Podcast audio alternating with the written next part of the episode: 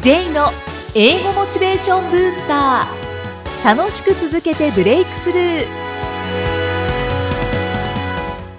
Hello everyone! こんにちは。J こと早川浩二です。ハローアシスタントの生きみえですこの番組は英語を学ぼうとしている方 TOEIC などの英語テストを受験しようと思っている方に英語を楽しく続けていけるコツをお伝えしていく番組です J さん今回もよろしくお願いしお願まいすし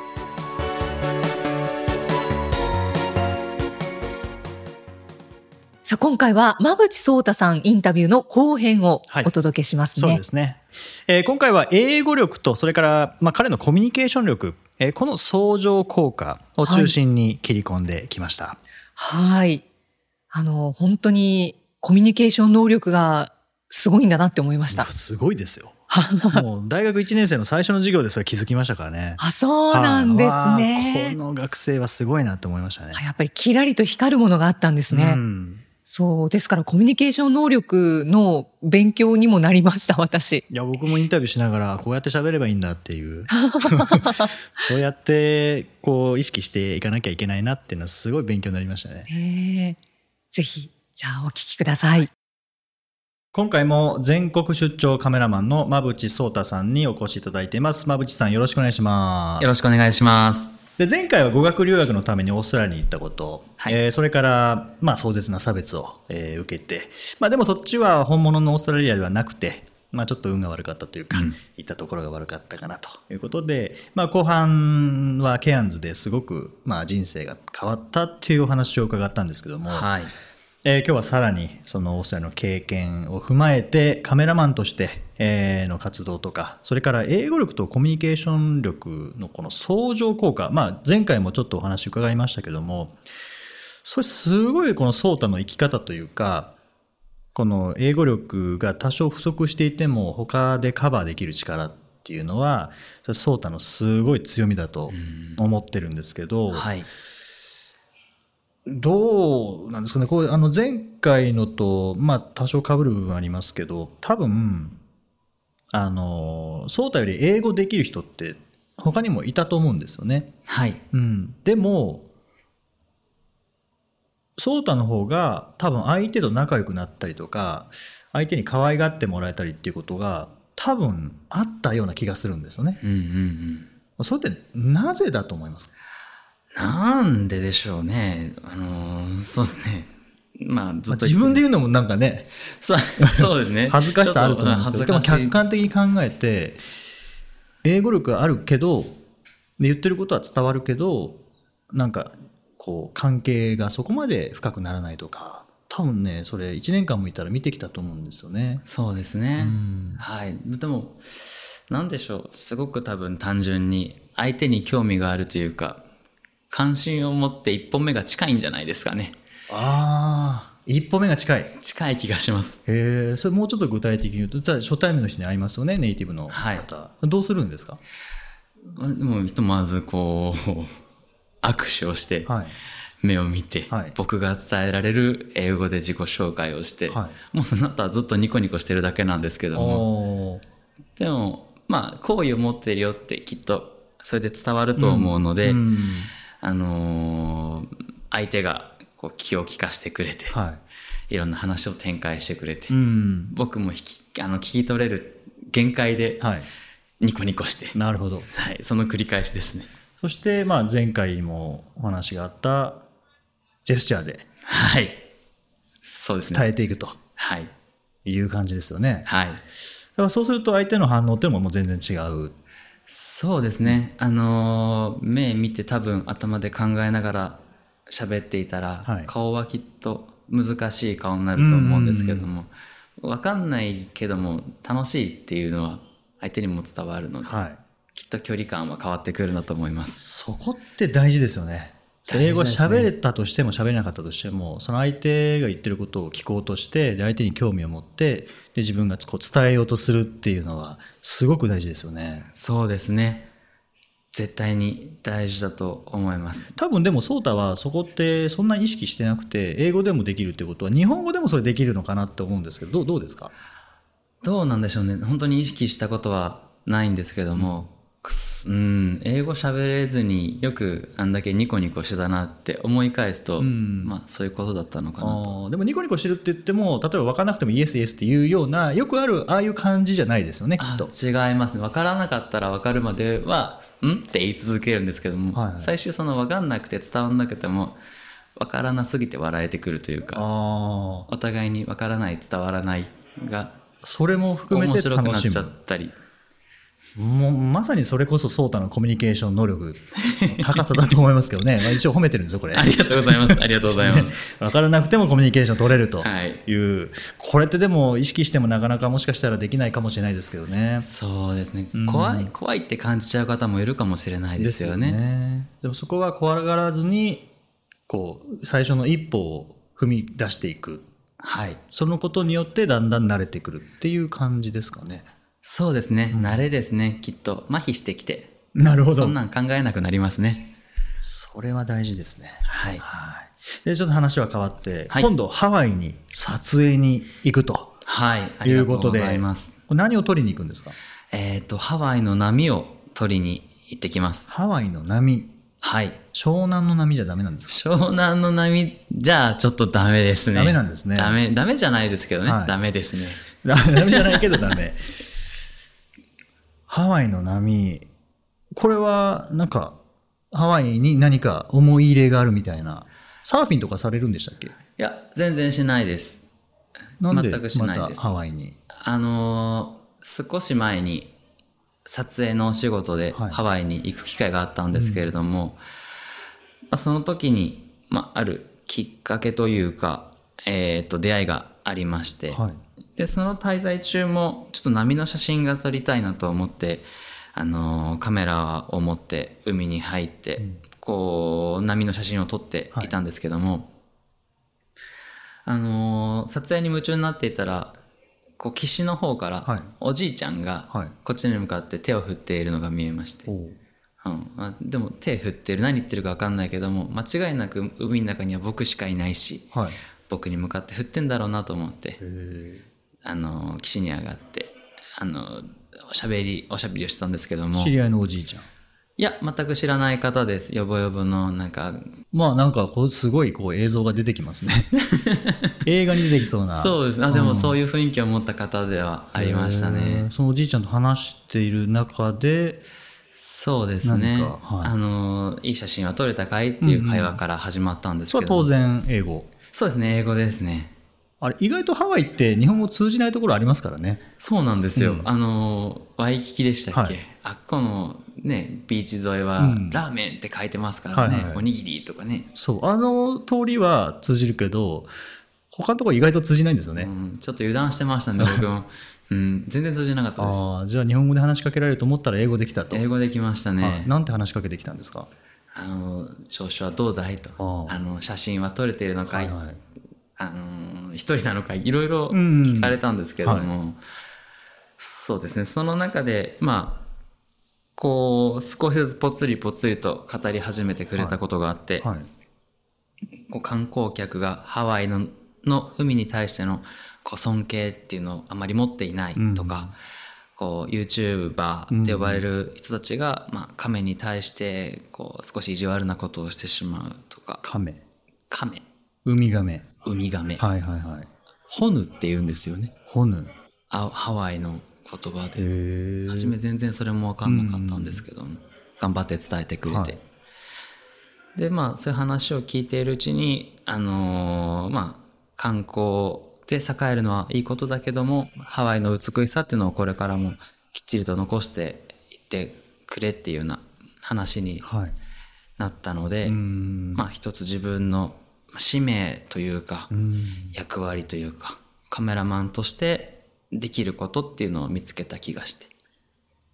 そのおじいさんとのやりとりの中で、また一つ使命を見つけて、はいカメラマンになったのも人とのやりとり。はいハワイの海守りたいと思ったのも人とのやり取りそうですっていうね感じですかね。そうですねそういう意味ではこうソータの中で人とのやり取りっていうのは何か鍵なのかもしれないですよね。うんいつも何かきっかけをくれるのはそういう話会話の中でですかね。うんで前回のそのオーストラリアのでケアンズで写真撮影って言った時は日本語でしたけどね。そうですね。ですよねで日本語でした。今回は英語でのやり取りの中ではい。指名が出てきたと。本当ですね。でそのまあハワイの海を守るという活動の、まあ、ソータができることとしてその撮影とはい。いうことですけども、はい。まあ、やっぱお金かかりますからねやっぱ機材も結構お金かかりますよね。そうですね。あの、海の中で波の水圧に耐えられる、はいあの、機材が必要になってくるので、うんとっても高額で。ですすよね、はいそしてそこでクラウドファンディングに挑戦したっはい。ていうことですよね。はい、しました。はいどうでしたかやってみて。やってみて、そうですね。あのー正直、社会貢献度の低いプロジェクトというか、どこどこに寄付をしますとか、あの、施設を建てますっていうプロジェクトではないので、こう、周りの方からの共感を得られるのかっていうところはとても不安ではありましたけども、まあでも、あのー最終的に同意をしていただいて、そうですよねはい、ちゃんとクリアしてはい、しかもあのプロジェクトが、えー、オール・ア・ナッシングみたいなそうですね感じで超えたら、まあ、ちゃんともらえる、はい超えなかったら1円でも足りなかったらゼロとはい。いう本当にこう後のない挑戦だったと思うんですけども気が気じゃなかったでですすね。よねであのちょうど締め切りというか、はい。最後の日、はい最後の時間、はい。なぜか新横浜ではい2人で飲んでたっていう、わけわかんないですよね。あれも本当知らずに、はいあの横浜、まあ、神奈川で撮影があるっていうことでじゃあはい久々に食事でもしながら本あの話しましょうみたいなことでそれがたまたま本当にあの最終日 そうですね。でじゃあお会計しましょうっていう時に調べてたら超えてたんですよね。そうなんです。すごいタイミングでしたよあれねは。すごいもう本当にあの場にいられたことが僕は嬉しいですね。本当 J と会ったのも7年ぶりぐらい本の当そうですね。タイミングですもんね。うんそうそうそうだからオーストラリアに行ってたっていうこともフェイスブックか何かで初めて知ってでそれ以来もまあ関わりがないですからねそうですねうんでまあまあこんな感じで、えー、とクラウドファンディングにも成功してこれから行くとはいい。う感じですよねそうです。でハワイの中でもワイキキじゃないんですよねワイキキではないですね。波の高いノースショアっていうはいエリアでの撮影に挑戦をするんですけれども、うんうどのぐらいの波が来るんですかマックス、真冬の時期はビル10回分っていう風な情報はもらったんですけどもビル10階分高すぎて想像できないですよね。ビル10階が押し寄せてくるってことですよねうん、みたいです。撮れるんですかそんな写死真んじゃいます。ですよね死んじゃいます。でも颯太が行くのはそのビル10階分ではなく てビル何階分ぐらいで何すか回分ぐらいなんですかね、あれ。3、4回 分それでもすごいですけど ねであの波の写真撮るっていうのは浜辺から撮ってるわけじゃないんですねそうですね、海の中どっぷり入って。そそうさっき動画見せていただいてびっくりしたんですけど本当に海の中に入って飲まれていくんですねうです。もうずっと洗濯機の中にいる感じです。本当にそうですよね、はい。でもそうしないとハワイの海は撮れない取れない。守れない守れない。あのおじいちゃんまた来てくれるといいですね本当に会えたらドラマですね。本当そうですよね。はいはいぜひ、ハワイで。で、ノースショア僕も行ったことあるんですけど、日本語全然通じませんね、あそこは全。然通じないですね。はまい。た英語も磨いていただいて、さらに。頑張ります。はい。はい。で、ハワイでいい写真撮ってきてください。ありがとうございます。はいで、この、まあ、今回、こう、全国出張カメラマンといはうい活動をされていて、で、ソータさんに、ソータさんっていうのもいいんです ね。うんかしここでかしこまってもなんか変ですけど、まあ、ソータに写真撮ってほしいなっていう方も、まあ、いらっしゃると思うんですね、こう、話を聞いて。はいあこんなにちゃんとこう考えて、えーそういう人との出会い、つながりっていうのを大切にしてくれる人なんだっていうのが多分伝わったと思うので、ぜひソータに撮ってほしいと。で、僕も撮ってください。はい。あ、もうぜひぜひぜひ。はい、で、えーどうしどうやって依頼したらいいんですかホームページとかありましたっけ、ホームページあります。えっ、と、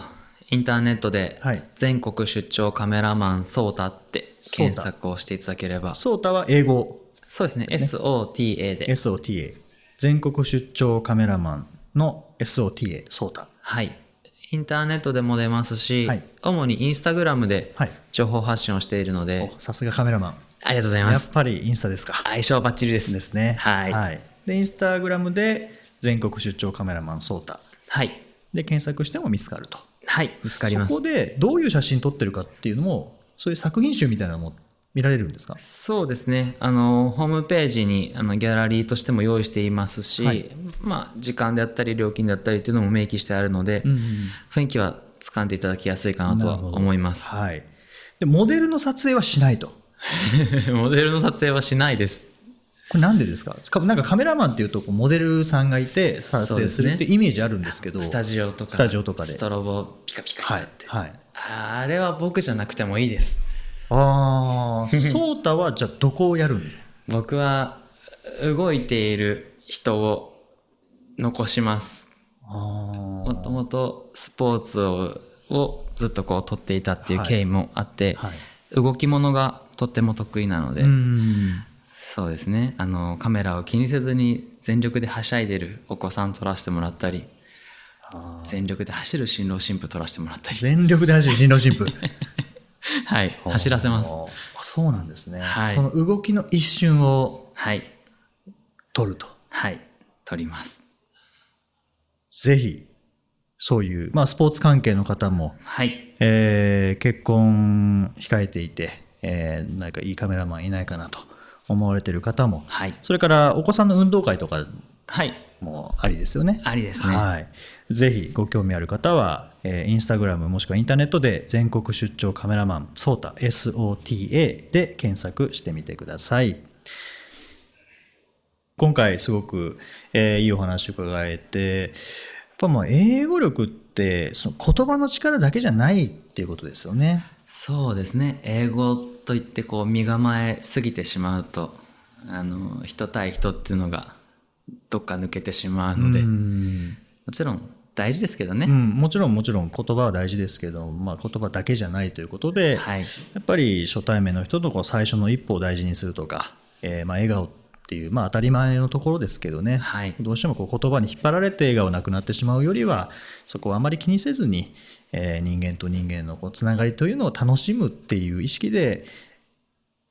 こう相手と接するっていうのがはい今のソータを作っていったっていうそうですねそういうことですかね。はあ、なんだかそうですねはい。はいですね。はい。ぜひ、またハワイの話も聞きたいと思いますので、まはたいぜひ聞かせてください。はいありがと今うござい回ますは、えーお越しいただきましてありがとうございました。ありがとうございました英語で名言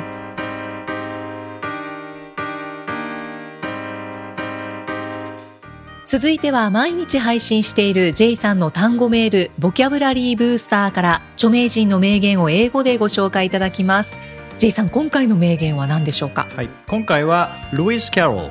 まあ、ルイス・キャロル。不思議の国のアリスを書いた人の言葉です。はい One of the secrets of life is that all that is really worth the doing is what we do for others. One of the secrets of life is that all that is really worth the doing is what we do for others. はい秘密の一つにみたいなことあそうをですそうで言すってますかはい、人生の秘密の一つは本当に価値のある行動というのは他人のためにしてあげることである。うーんままあ、前回のとほとんど同じことですけどね。あそうですはい、ねまあソータがこういう人だと。はいいうことでこの名言選びましたけども、はい。いやいろんな方がこの名言として他人のためにしてあげることって大事だよって言ってるってことはもう本当ですね。もうここなんでしょうね。そうですねきっ。と。はい。だって仕事っていう字も使えることって書きますもんね。あ、そうですね。自分のためにやるのは仕事じゃないですよね。うん、多分それは趣味なんでしょうね。はいはい。相手のことを相手のためにすることで価値のあることっていうのがおそらく仕事なんでしょうね、きっと。うん。そうですね。ただあの好きなことを仕事にするうんはいとかしている方もいらっしゃるじゃないですか。はいそこってどうなんですかねでも僕その好きなことっていうのは自分が好きで好きすぎて相手にもそれをその良さを伝えたいとか、うんそれを使って相手をより良くしたいっていうなんか意識が働いてる気がするんですよねうんうんうんだから例えばじゃあラーメン好きでラーメン屋になったって言ってもそれはラーメン好きだからラーメン屋ってこう分かりやすいですけどでもはいそれってラーメン作るのが好きっていうよりも自分が作ったラーメンを食べてもらってより幸せになってもらうっていう意識が多分そこにあると思うんですよねうん、そうですね。そしたらそれは他人のためにしてあげてることなのかなと思うのでそうですね。うんそういうふうにこう変わっていくというか転換されている。はだから仕事になってる。い、そうですね、うんうんそうですねで僕もあのー本当に最初教えるというか人前で話すの苦手で、まあ、でもこうやって続けられたのははやっぱりなんですかね僕だけが目立つっていうのはあんまり、うん、興味がなくて、い。うんうんまあ相手の方が結果を出してで一緒に喜べるっていうところが僕はやりたいんですよねうんうんはいはいだから結果を出していただくにはじゃあどうしたらいいのかっていうところで、まあ、悩んで一緒に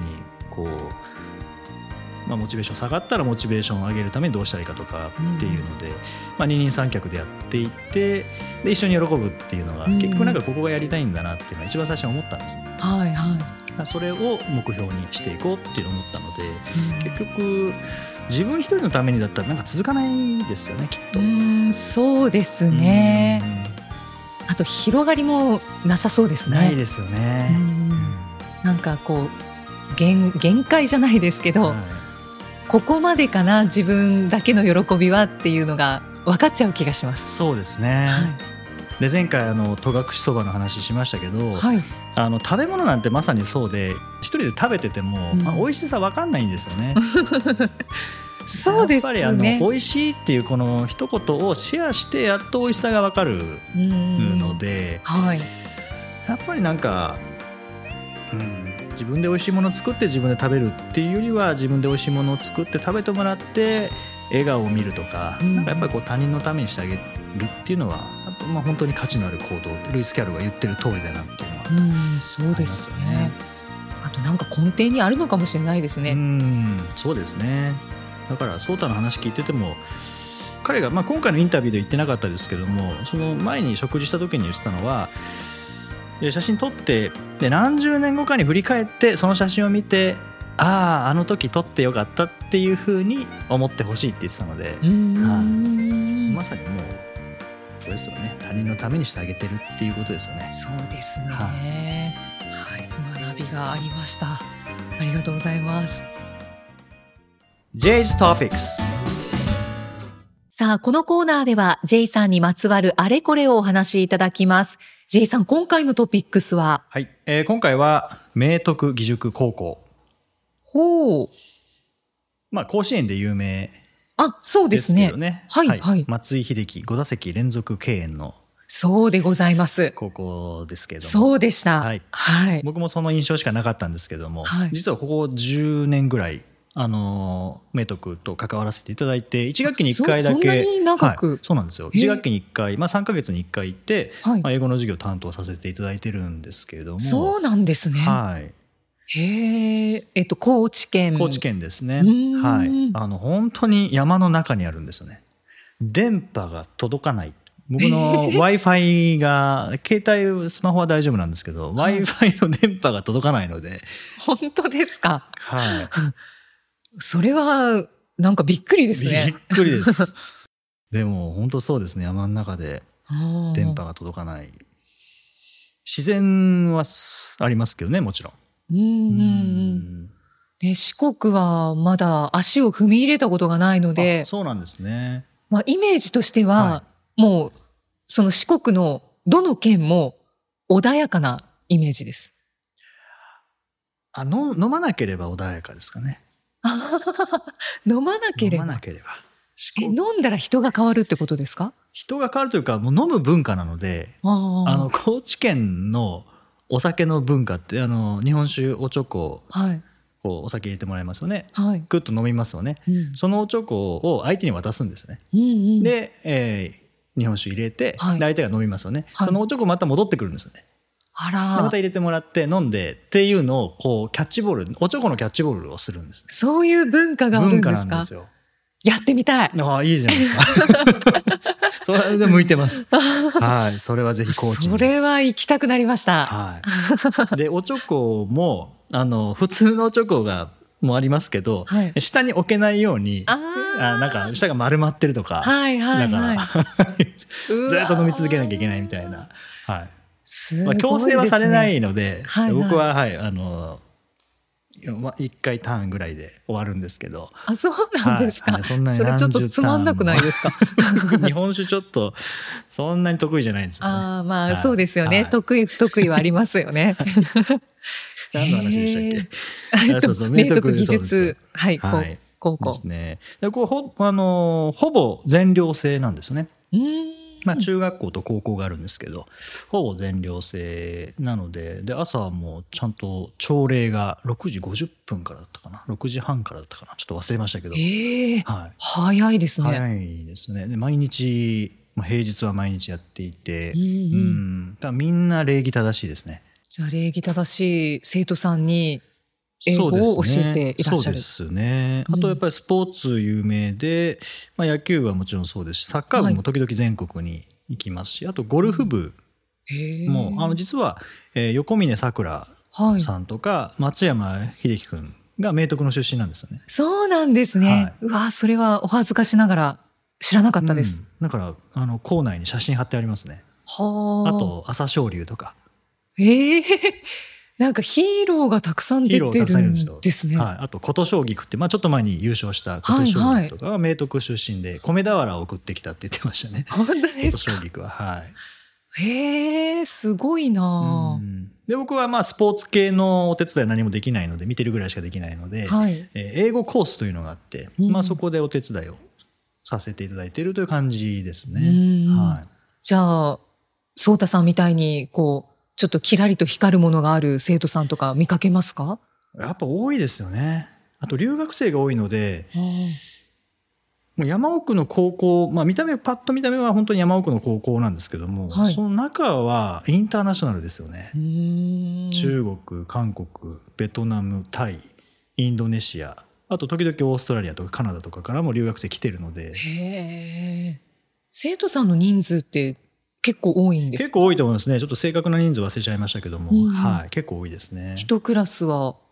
大一ク体ラスは僕が関わっているとこは20人とかですかね。おお、そうなんですはいうね。ん英語コースはまあそこまで普通コースと比べると人数は少なめだと思いますけど、うんはい、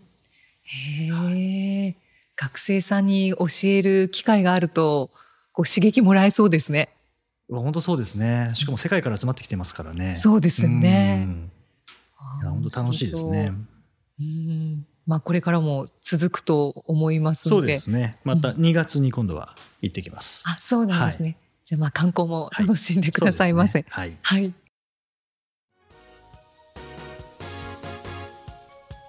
第84回お送りしてまいりました。J さんご感想がはい届いておりますので、あはいここでご紹介させていただきます。ラジオネームマルネさんからマルネさん。いただきました。はいありがとうございます。J 先生の学生からの批判を前向きに捉える姿勢にとても刺激を受けました。私は分かりやすいと言われることがこれまでは多かったのですが、最近200点台から600点台が混ざっている企業の TOEIC クラスで、しかも昇進に600点が必要というプレッシャー下にあるクラスを担当して、わからない、教育対策になっていないという批判が数名から出て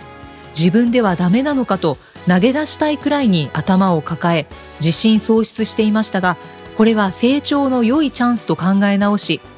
教務担当の先生にカウンセリングを受けて再度授業を工夫し直して良い方向に向かえそうです自習用に文法書を紹介してほしいという方々に J 先生の書き込みドリル文法編を紹介しましたというご感想いただきました学生からの批判って多分あれですよねあの先生は嫌いじゃないけど教え方が下手ですっていうそうですね僕の人生を変えてくれたはいまあ批判でもないと思うんですけどねコメント感想だったと思うんですけどうんうも、ん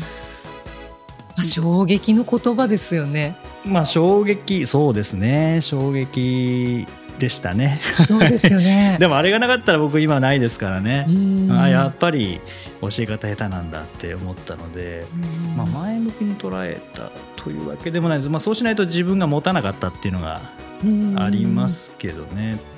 でも気持ちはすごいわかりますねこのこの方も教えていらっしゃるうんですよ方ですねね。 200点台から600点台混ざっていて、まあ、600点が必要うんうんうんうんわからないとか対策になっていませんよって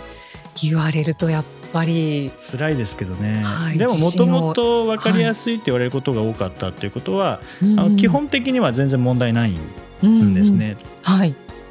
ただまあどの情報をつか伝えるかっていうところで多分まあレベル差がありすぎるのでそうですね。これ幅って広いすごいレベル差なんですよね200点台から600点台っていうのは。だと思います。うんですので、まあ、その中でどう工夫していくかっていうところですけどもでもこれ本当にこういうコメント言ってくれない人たちもいますからね、そうですうんね。いや全然問題ないですって言って、うん実は問題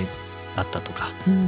うんそれを考えるとこうやって言ってくれるっていうのはありがたいですよね。はいで、はい本人たちも必死っていうのはここから分かりますからね。うんうんうんあそこにやっぱ答えてあげなきゃいけないっていう気持ちに多分今なられてだから教務担当の